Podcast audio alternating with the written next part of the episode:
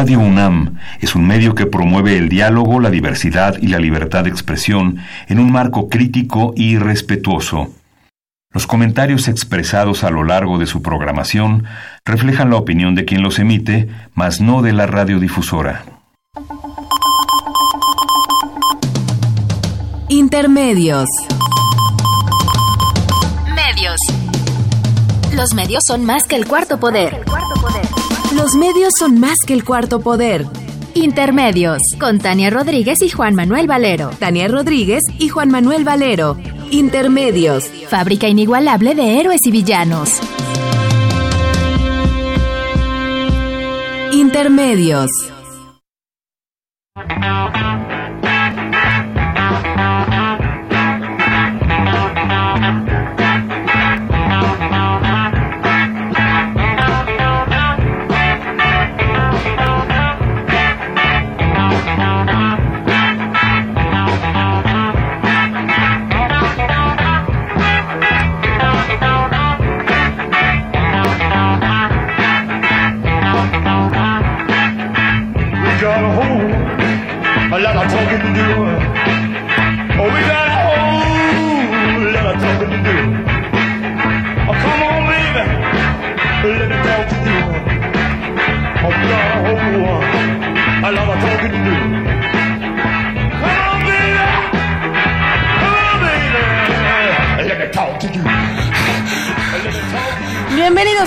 Intermedios, hoy jueves 2 de mayo del 2019. Los saludamos Tania Rodríguez.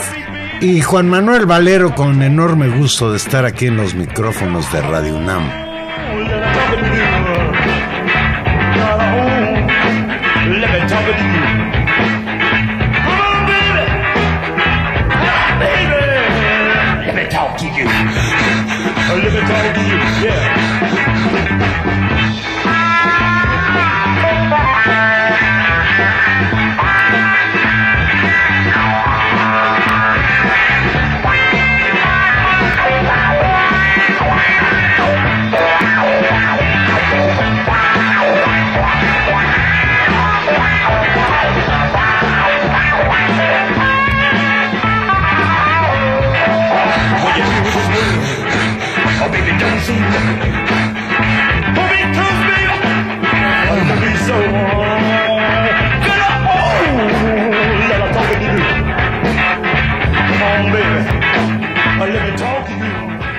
Ay, qué rica música. Está buenísimo que nos, ha propuesto nuestro productor. Nos transportó a los años 50 del siglo pasado. Una leyenda del Link Ray. Pues de aquella época de Elvis Presley hasta suena un poco parecido. Pero pues muy, muy buena rola. Padrísima. Muy buena rola para esta tarde de mucho viento en la Ciudad de México. Pues Tania, el martes pasado, Juan Guaidó falló en su segundo intento por derrocar al presidente de Venezuela, Nicolás Maduro. A poco más de tres meses de su autoproclamación como presidente encargado de Venezuela, tras fracasar con movilizaciones que incluyeron el intento por ingresar por la fuerza con ayuda humanitaria proveniente de Estados Unidos desde Colombia y una gira por las naciones sudamericanas gobernadas por la derecha, Juan Guaidó, líder de la Asamblea Nacional, junto con un reducido grupo de militares, tomó el martes pasado una autopista de la capital venezolana Caracas para llamar a derrocar al gobernante Nicolás Maduro. La cronología de los hechos. En la madrugada Guaidó divulgó en redes sociales un video en el que dice fue grabado por la base, base aérea Generalísimo Francisco de Miranda, mejor conocida como la Carlota, de la que los insurrectos robaron ocho tanquetas y anunció el inicio de la fase final de la operación Libertad. A las 6.50 de la mañana, Guaidó salió de la calle cerca de la salió a la calle cerca de la Carlota con un pequeño contingente de soldados fuertemente armados con pertrechos de alto calibre y el activista Leopoldo López, quien había sido liberado por estas mismas Fuerzas Armadas que se rebelaron a Maduro y pues se unió a este contingente que tenía la pretendida idea pues de a partir de ese momento lograr que las Fuerzas Armadas eh, venezolanas se cambiaran de bando, por decirlo así, abandonaran a Maduro, incluso se llegó a especular desde los Estados Unidos que ya el presidente Nicolás Maduro tenía preparado un avión para huir de Venezuela. Justo cuatro horas después, López apareció en redes sociales y en los medios de comunicación junto a Guaidó y varios militares alzados en Caracas, quienes utilizaron como distintivo un listón azul en el brazo. A las 13:15 horas, Guaidó, acompañado de varios miles de seguidores, abandonó la Plaza Francia en la urbanización de Altamira, en el este de la capital, para iniciar una caminata hacia el oeste de Caracas. El propósito, pues, era llegar ni más ni menos que al Palacio Presidencial de Miraflores. Sin embargo, ya en ese momento había simpatizantes de Maduro en los alrededores de Miraflores, por lo cual el grupo este, pues golpista, ¿le podemos llamar así, Tania? Pues ahora, ahora entramos a los al análisis, Valer. El grupo este tuvo que irse hacia otro lugar. A las 18.28 horas, perdón, a las 15.41 horas, el canciller chileno Roberto Amuero anunció que Leopoldo López ingresó con su familia a la Embajada de Chile en Caracas, y esto es simpaticísimo, en calidad de huéspedes, no de perseguidos políticos ni pidiendo asilo. A las 18.28 horas, el portavoz de la presidencia de Brasil, Octavio Rego Barros, confirmó a la prensa desde Brasilia que 25 militares venezolanos de bajo rango fueron recibidos en su embajada en Caracas. Pues eran estos militares que se habían revelado y que ahora pues temían ser detenidos por la Guardia Nacional. El portavoz brasileño descartó por completo una intervención militar en Venezuela y señaló que el presidente de Brasil, Jair Bolsonaro, habló por vía telefónica con Juan Guaidó, pero no dio detalles de la conversación. A las 20 horas, Leopoldo López, junto con su familia, salió de la Embajada de Chile y se trasladó a la de España. Rarísimo, ¿no? Sí. ¿No, no confió en los chilenos o qué pasó? 40 minutos más tarde, en un mensaje que difunde en redes sociales desde un lugar desconocido, Guaidó llama a sus seguidores a salir a las calles este primero de mayo para continuar las acciones contra el gobierno. Por su Pues parte, ese martes se salvó.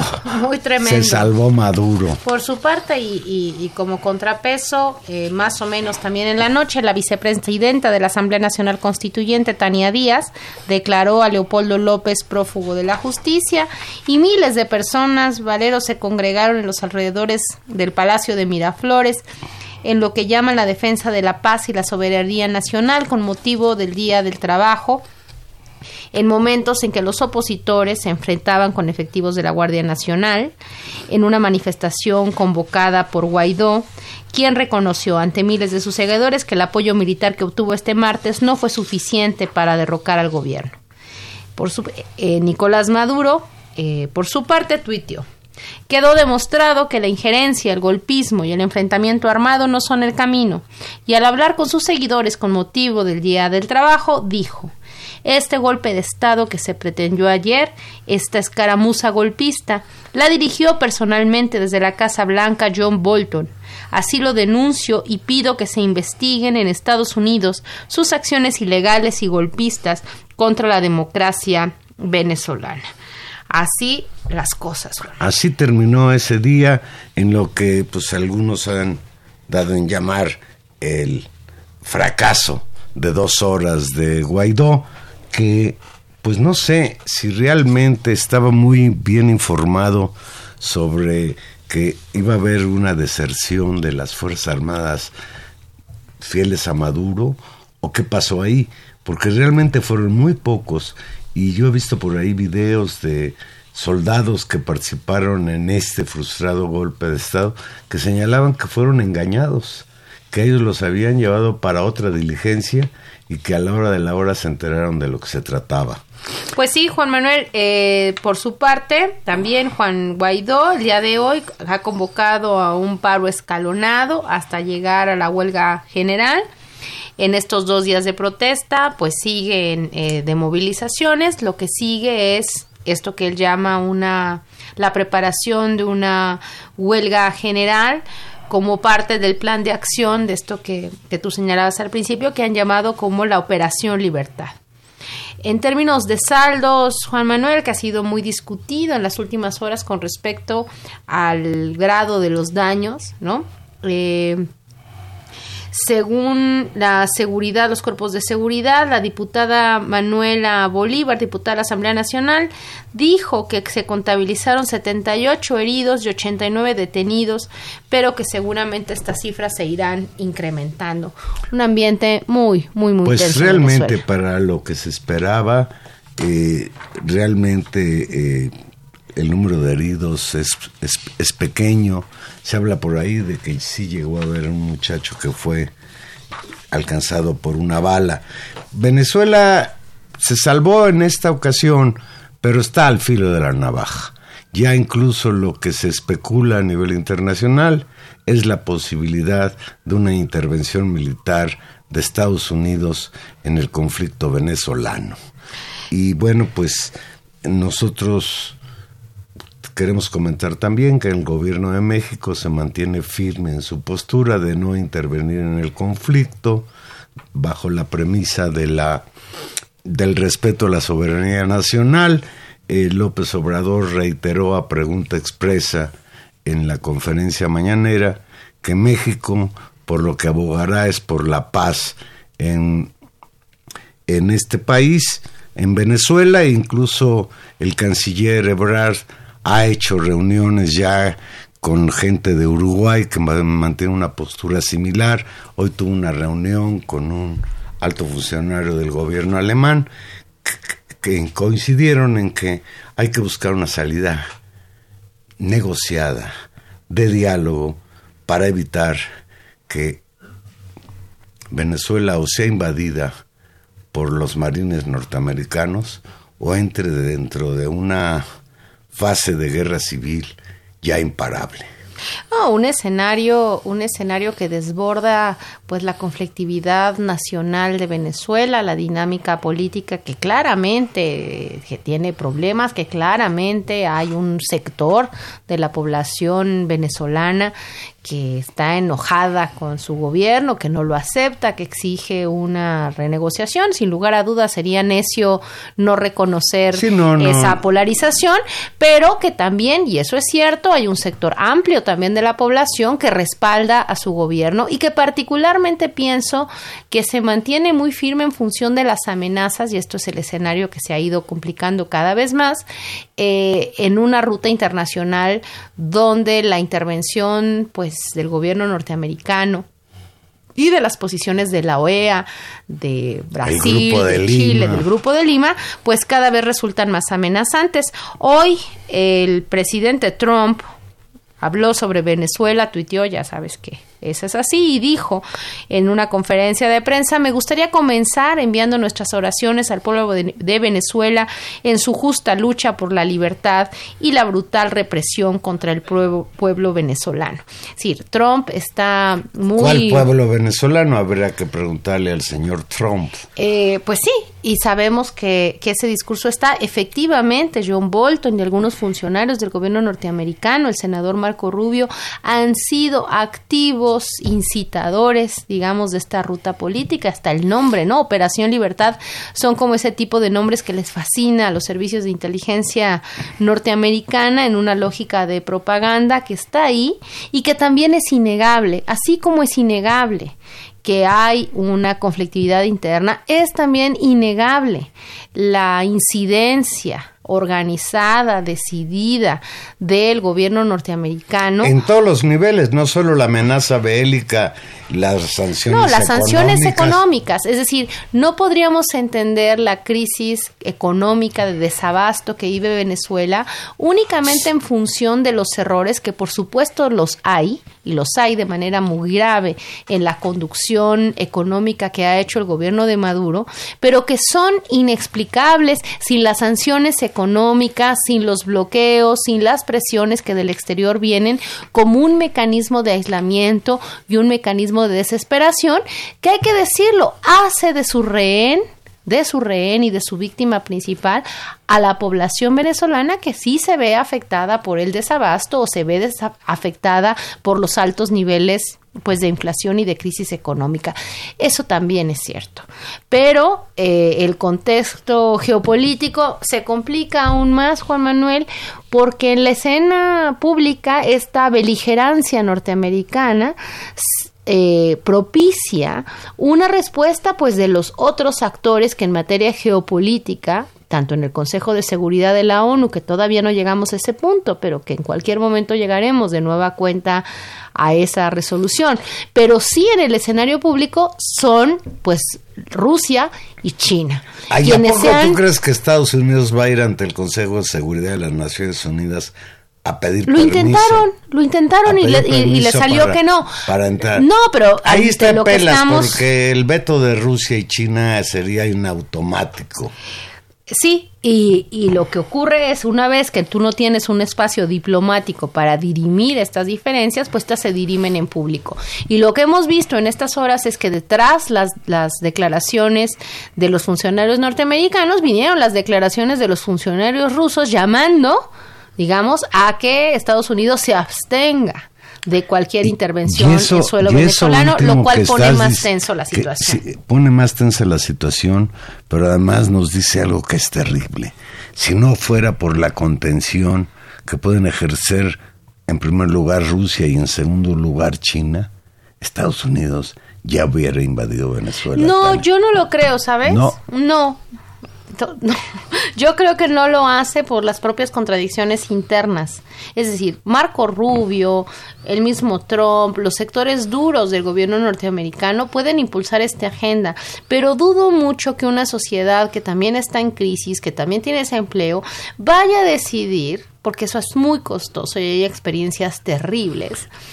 Mandar ejército dirigir recursos formalmente a la invasión de un país en la frontera sur, pero que no está pegado como México, pero está un poco más abajo en el imaginario. Es decir, no es allá. Si no es lo mismo Venezuela que Afganistán o Por supuesto que no lo es. Y además la presión que eso significa en términos de no resolver en términos tácticos una una guerra que potencialmente se te va a convertir en una guerra civil es muy complicado. Hoy el corresponsal de proceso, que ahora se me va su nombre, Esquivel. que es Esquivel. Jesús Esquivel. Jesús Esquivel, que es, que es eh, muy bueno y que escribe en, en, proceso y que también participa en el programa de Carmen Aristegui, decía que los principales opositores en el marco del gobierno de Trump a la no intervención era la gente del los analistas del Pentágono que ven en esa práctica una eh, pues una acción muy riesgosa con muy altos costos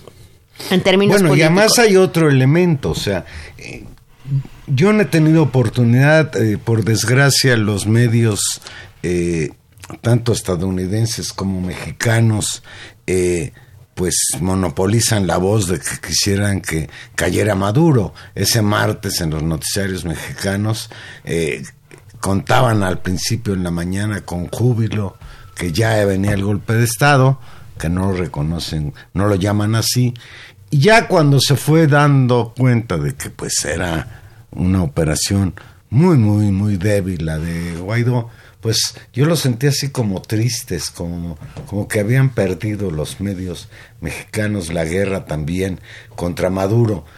Yo quisiera sondear a la sociedad norteamericana qué piensa el pueblo de Estados Unidos frente a una eventual intervención del ejército norteamericano en Venezuela? Yo creo que en un norteamericano promedio, incluso te diría en el voto promedio de Trump, yo creo que no estarían dispuestos a gastar el dinero de sus impuestos. O sea, no, en ir a resolver. No el problema de que si invado o no invado otro país. No, eso no, no, es el problema es un tema de recursos y me parece también que claro, habrá unos sectores hiperideologizados que verán en la lucha contra el comunismo o el populismo o todas estas cosas en el discurso de la Guerra Fría un actor importante en algún lugar ahí en el sur de América Latina donde realmente qué tiene que ir a hacer el gobierno norteamericano.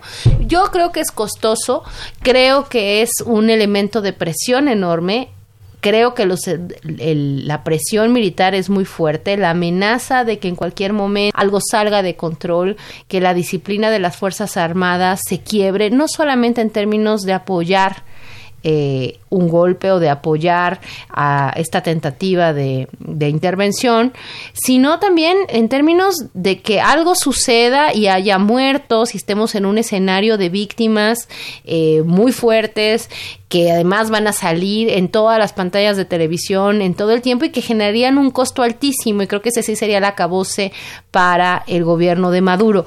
Creo que ante eso es entre lo que estamos y por eso es sorprendente dentro de todo y no estoy diciendo que no haya virulencia en la respuesta gubernamental ante un desafío también muy muy fuerte eh, escenarios más eh, dramáticos de, de ejercicio de la violencia. Lo vimos cuando trataron de entrar y ahí se esperaba una crisis grande cuando se trató de introducir la ayuda humanitaria en las fronteras y que, y que se resistió. Después fue muy claro que los camiones incendiados habían sido incendiados por los propios, digamos, del lado colombiano, no había sido del lado venezolano. Y creo que entre ese escenario estamos. El otro lugar que es... eh, pues muy sintomático es que en esta estrategia de quebrar al gobierno de Maduro se ha usado todo, o sea, los, los recursos políticos que se usan van desde el bloqueo económico, las campañas mediáticas, estas intentonas, pero pasa hasta por una cosa inverosímil, hoy me sorprendía mucho de escucharlo, nunca lo había visto como una cosa mediática, de que la familia del eh, secretario de la defensa hable a pedirle que no se convierta en un dictador y, y convertir eso en, un, en una especie de performance mediático. Ahora sí que te echen, que te vayan a acusar con tu mamá. Eso no lo, no lo había visto en términos de una campaña mediática que ahora con las redes sociales, con los medios de comunicación se puede hacer y viralizar.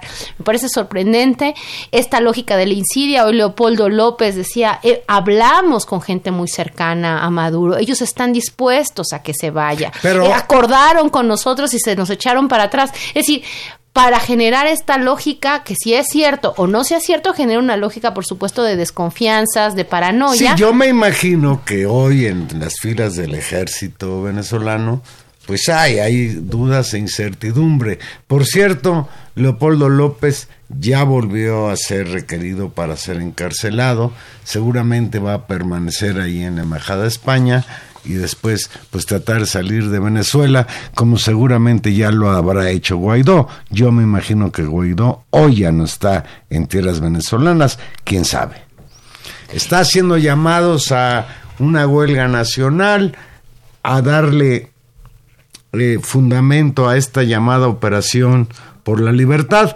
pero en los hechos hoy lo que vive Venezuela en general y Caracas en particular es una gran tensión. Hay movilizaciones de ambos bandos y cuando hay dos bandos antagónicos en la calle, pues las posibilidades de una confrontación son muy graves. Vamos a hacer una pequeña pausa y aquí regresamos. Recuerde que estamos en vivo y usted se puede comunicar con nosotros al 55 36 89 89.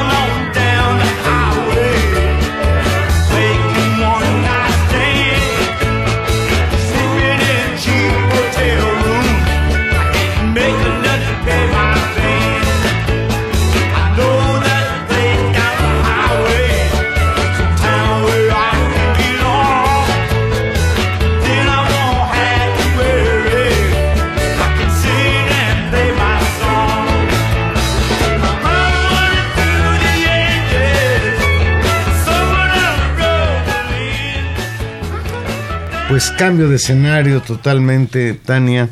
Eh, ayer se inició el rescate de cuerpos en pasta de conchos, el de aquellos mineros que murieron enterrados en una mina. Dice López Obrador que se inicia este rescate de los cuerpos como un acto de justicia después de 13 años.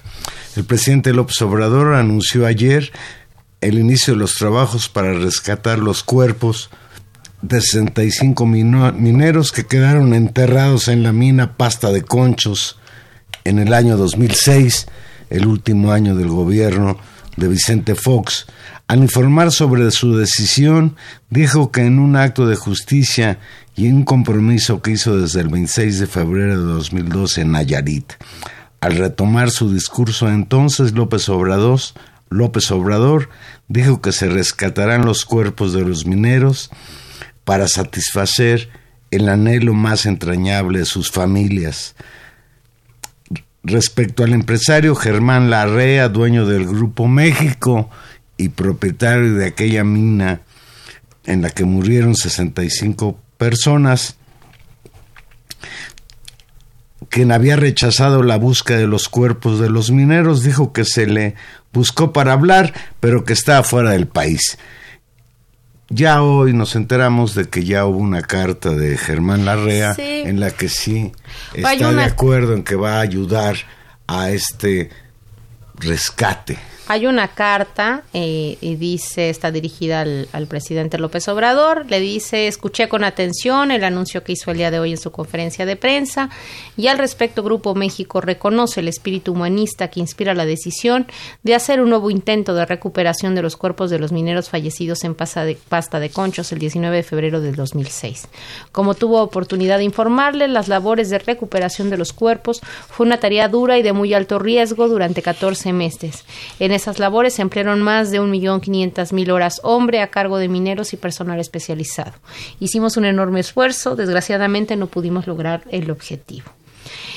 Eh, dice, cada día fueron incrementándose los riesgos para las cuadrillas de rescatistas de manera que se dejó de ser humanamente posible. No podemos poner en este alto riesgo vidas humanas para recuperar los restos de los mineros. Después de más de un año de trabajo, las 24 horas del día, nos vimos forzados a suspender las labores. La tragedia de pasta de conchos obliga a todos a hacer siempre un mayor esfuerzo.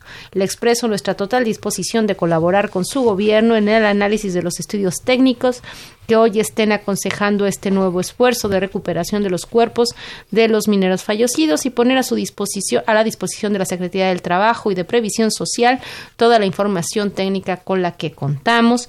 Esto lo envió el primero de mayo, Día del Trabajo, Germán Larrea, uno de los empresarios más ricos del país.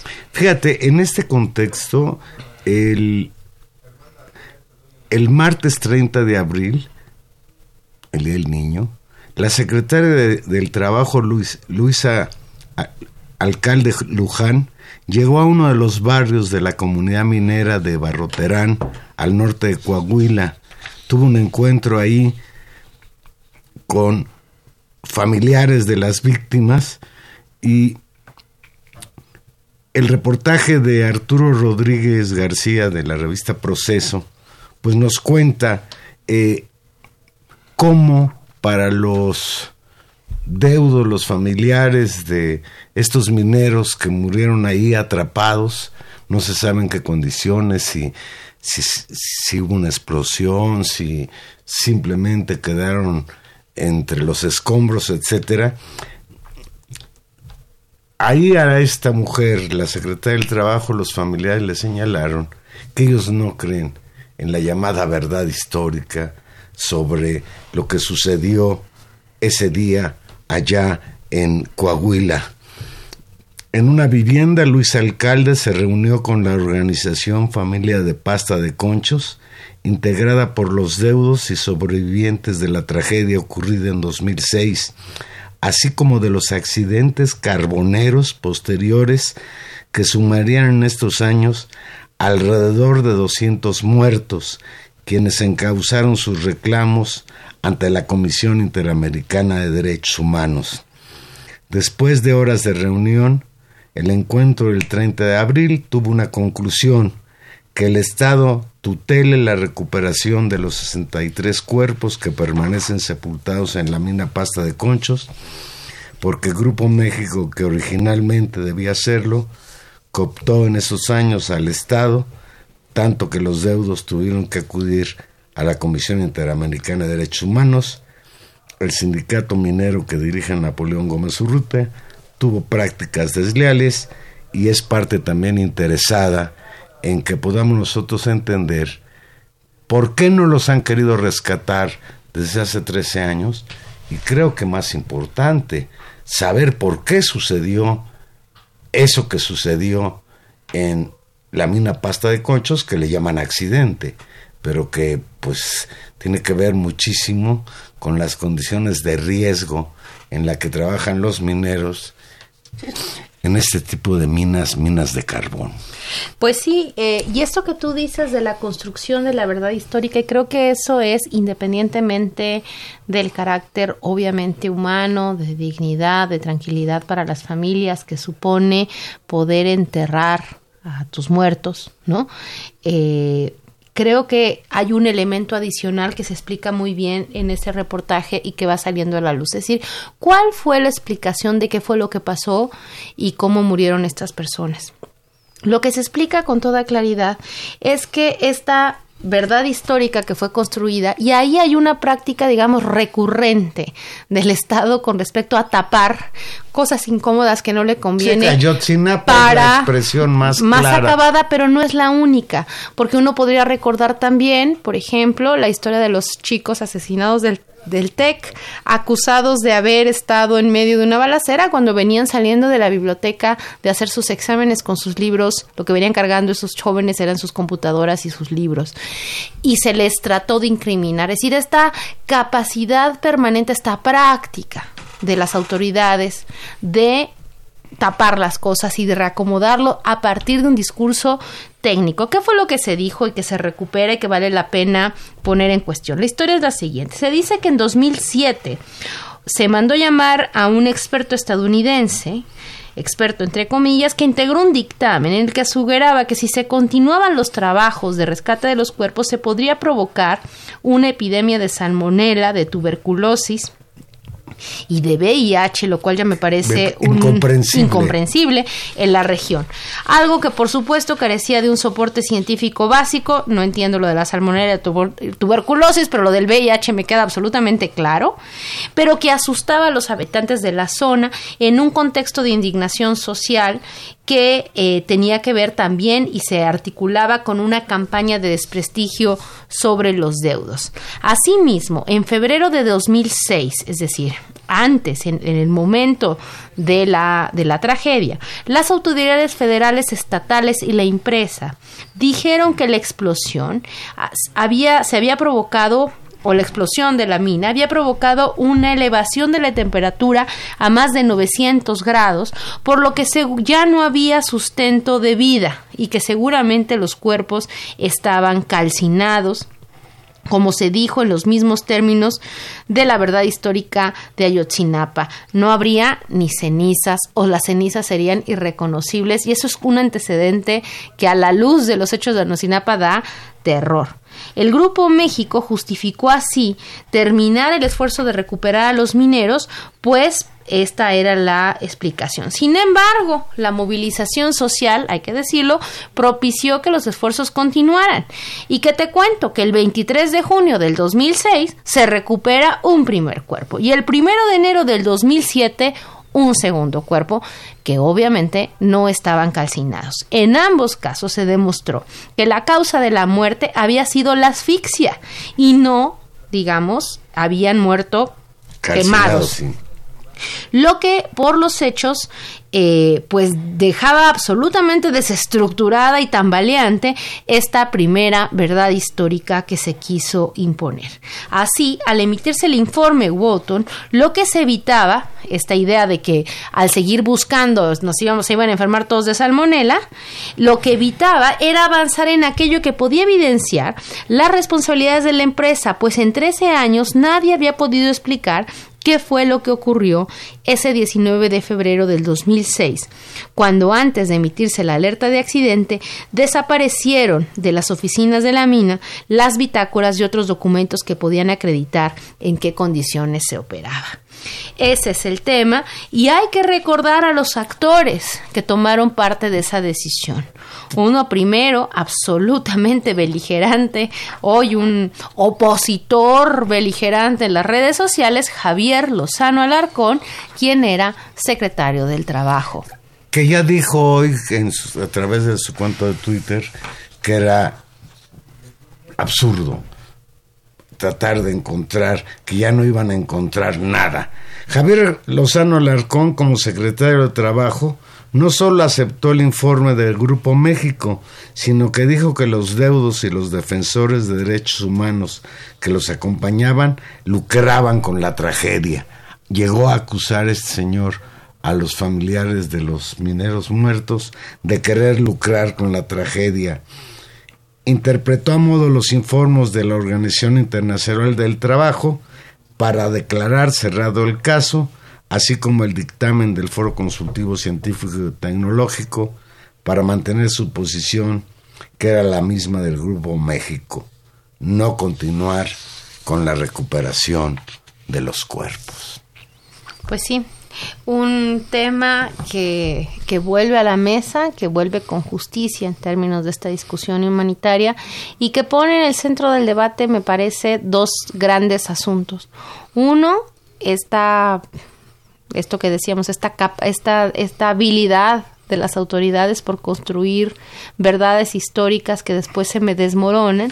Y la otra, que es que esta construcción de verdades históricas siempre tiene como motivación tapar la responsabilidad de alguien, la mala conducta de alguien, la indolencia de alguien. Y esos alguienes son generalmente una articulación de intereses de actores gubernamentales y de actores empresariales, esta discusión eh, tan articulada que genera prácticas corruptas o que genera la prevalencia de injusticias y de tragedias como la de pasta de conchos. Y mira, Tania, yo creo que este esfuerzo, este compromiso que ha adquirido el gobierno actual de ir a pasta de conchos y tratar de rescatar los cuerpos como una acción de mera humanidad y respeto a, a, los familiares de las víctimas. Todos cuando muere alguien en condiciones así, queremos recuperar aunque sea el cuerpo, tener un lugar donde ir a enterrar a nuestros familiares que han perecido y más en estas circunstancias. Pero la otra cuestión que es muy importante, Tania, es que el gobierno actual también empiece a realizar una labor de pues investigar en qué condiciones trabajan los mineros en este país. Eh, eh, es algo que verdaderamente ha sido en la historia con tal de explotar las minas los seres humanos que ahí trabajan no tienen ningún valor.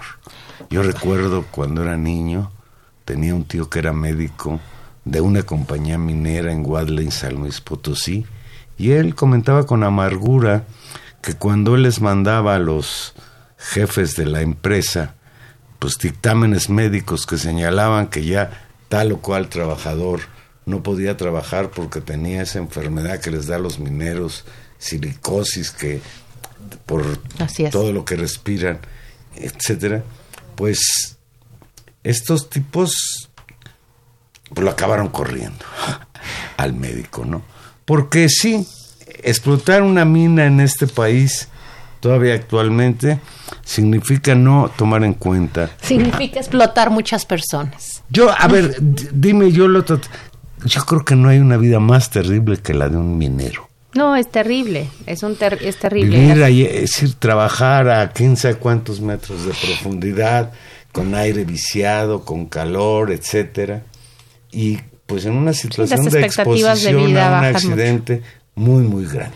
Pues sí, una enorme fragilidad y vale la pena decir, es muy importante y aquí lo hemos discutido y lo seguiremos discutiendo, eh, la importancia de las reformas a la ley del trabajo, los cambios constitucionales que se han hecho, las adiciones, toda esta reforma que sin duda cambiará la relación entre los sindicatos y el Estado, entre los sindicatos y los empresarios y ojalá estas garantías mínimas de democracia den condiciones para una exigibilidad mínima de derechos pero cuando hablamos eh, eh, en, esta, en este ámbito de los derechos del trabajo, también, Juan Manuel, estamos ante uno de los ámbitos donde más corrupción y la ligación entre autoridades y empresarios, entre intereses económicos y intereses políticos han derivado en la miseria, en las condiciones de trabajo eh, lamentables, en los daños a la salud, en, en la muerte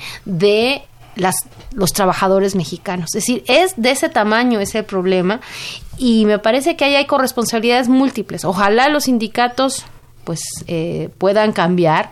Ojalá y con muchas presiones y en función de la lucha y de cierta sensibilidad cívica, las prácticas empresariales también cambien, pero quienes también deben cambiar, y creo que ahí es donde hay la expectativa mayor, es las autoridades estatales, que no deben prestarse a la corrupción, porque era una fuente enorme de, por ejemplo, los verificadores de las condiciones de trabajo.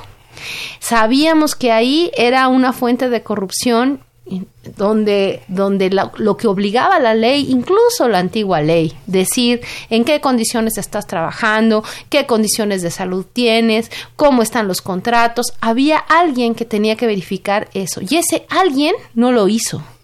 Y ahora la expectativa, me parece, es que esas instancias, ¿no? Esas instancias de gobierno, esas instancias de lo laboral, puedan funcionar y garantizar el cumplimiento de una nueva ley. Yo creo que ahí se juega una muy buena parte de lo que en términos de cambio social significaría este nuevo gobierno. Ojalá este, este hecho de pasta de conchos, además de ser un acto de justicia, un acto casi simbólico, sea el inicio de que ahora efectivamente se verifiquen a los trabajadores, a los mineros, a todo mundo sus derechos y se les garanticen.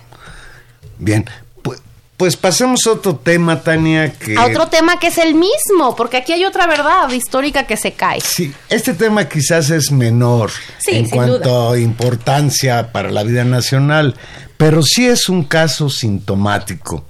Es el tristemente célebre caso de la señora Wallace, los 14 años de enredos de la señora Isabel Miranda Torres o Isabel Miranda de Wallace, como a ella le gusta que la llamen.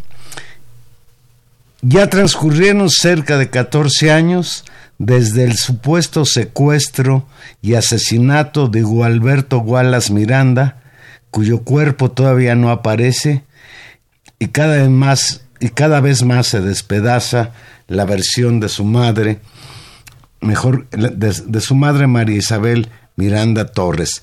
Desde 2014 han salido a la luz tres actas de nacimiento oficiales de Gualberto. Las actas prueban que Miranda de Wallace mintió en su declaración del 23 de julio de 2006 ante la Procuraduría General de la República cuando afirmó contraje matrimonio con el señor Enrique Wallace Díaz el año de 1968, con quien procreé dos hijos de nombre Hugo Alberto Wallace Miranda y Claudia Wallace Miranda.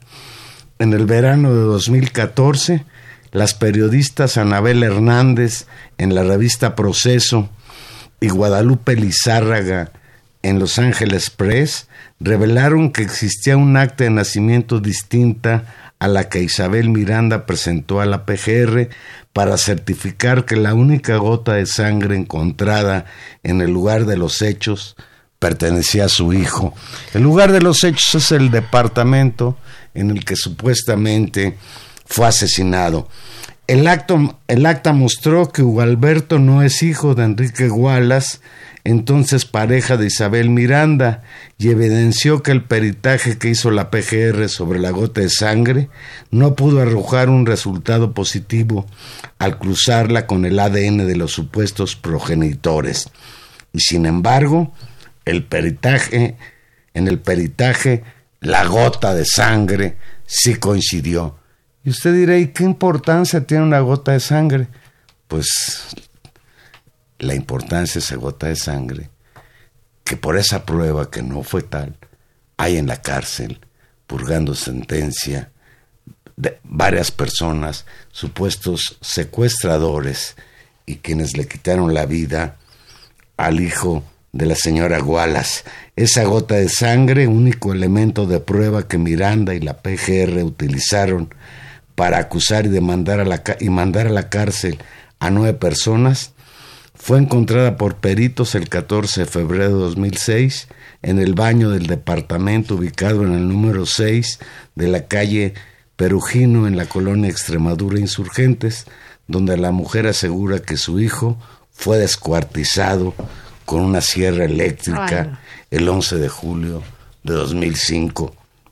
Seis meses antes de la visita, el 13 de julio de 2005, peritos cepillaron el departamento y en el baño no encontraron más que ropa que se secaba en un tendedero colocado en la regadera sin rastros de sangre. Los vecinos nunca escucharon ruidos de sierra eléctrica ni gritos. Parece un, cuento de terror, pero la realidad es la que es de terror, Tania. No solo eso, en el examen, la perito de la PGR determinó que en un primer momento que la gota de sangre pertenecía a un individuo con dos cromosomas X, es decir, que esa gota de sangre se trataba de la gota de sangre de una mujer. Cuatro meses después, la forense llamada Janet Rogel Montes se justificó, afirmó que había cometido un error de dedo y que en realidad la muestra tenía cromosomas XY lo cual demuestra que era una gota de sangre de un varón. Tiempo después, cuando se solicitó Dios. un nuevo peritaje, la PGR alegó que la gota ya no existía. No, no, no, es que te das cuenta, te das cuenta de lo Y- que estamos en todos los casos. Y te est- estamos hablando de un caso en el que el señor Felipe Calderón y su procurador, ¿cómo se llamaba? Genaro García Luna, el gran fabricante De seguridad pública era, de ¿no? seguridad pública, el gran fabricante de shows como el de aquella mujer, ¿cómo se llama la francesa? Esta Florán Cassés. Florán Cassé. Y hoy, hoy vuelve a salir a colación, pues porque con base en esa gota de sangre que según la PGR coincidió con el ADN de José Enrique Gualas Díaz, las autoridades confirmaron la versión de Isabel Miranda Torres, según la cual su hijo Alberto Miranda Gualas fue secuestrado y asesinado por Juana Hilda y Armando González Lomelí, Brenda Quevedo Cruz, Alberto Castillo Cruz, Tony Castillo Cruz, Jacobo Tagle Dobín, César Freire Morales, Jael Malangón Uscanga y Jorge Curi Lyon. Existe incluso un dictamen de, auto- de autopsia ficticio, de acuerdo con el cual el hombre murió por insuficiencia respiratoria, asfixia mecánica por estrangulación, asfixia mecánica por compresión torácico-abdominal, firmada por, el médico por la médico forense Blanca Olimpia Patricia Crespo Arellano. Es decir, la perito imaginó la autopsia de un cuerpo que hasta la fecha no ha aparecido. No, es una locura. Es una locura. Yo, yo conozco una persona muy cercana a mí que es adicta a las series policíacas. Y te aseguro que nunca, Se imagina un nunca se imaginó esto que verdaderamente parece decir, eh, una, una película de ciencia ficción. Y que Fíjate, los siete imputados permanecen en la cárcel donde cumplen penas de hasta 131 años de reclusión. Tres siguen en espera de una sentencia. Todos denunciaron que fueron sometidos a sesiones de tortura entre 2006 y 2010 y varios señalaron que en ellas estuvo presente la propia señora Miranda de Gualas esta misma la que acusa a Santora que este Salgado Nestora Salgado, la senadora, y eso que- iba. Es decir, eh, este tema, hay que decirlo, eh, se rearticula, se presenta por varios denunciantes, porque que ofrecen las pruebas acompañados de la senadora Nestora Salgado, quien acusa, y me parece también una declaración brutal, eh, que ella misma fue torturada por órdenes de eh, Miranda de Wallace. Y alrededor de este caso surgen otras historias donde señala la la fuerza política, la, el ámbito de decisión que la señora Wallace tenía en los espacios, digamos, de la PGR. Pues formó una organización alto al secuestro. Sí, pero y digamos, llegó el a ser candidata de Acción Nacional al gobierno de la Ciudad de ¿Te México. acuerdas? ¿Qué, qué espanto. Bueno, pero qué espanto que una persona sin una autoridad formal, ¿no?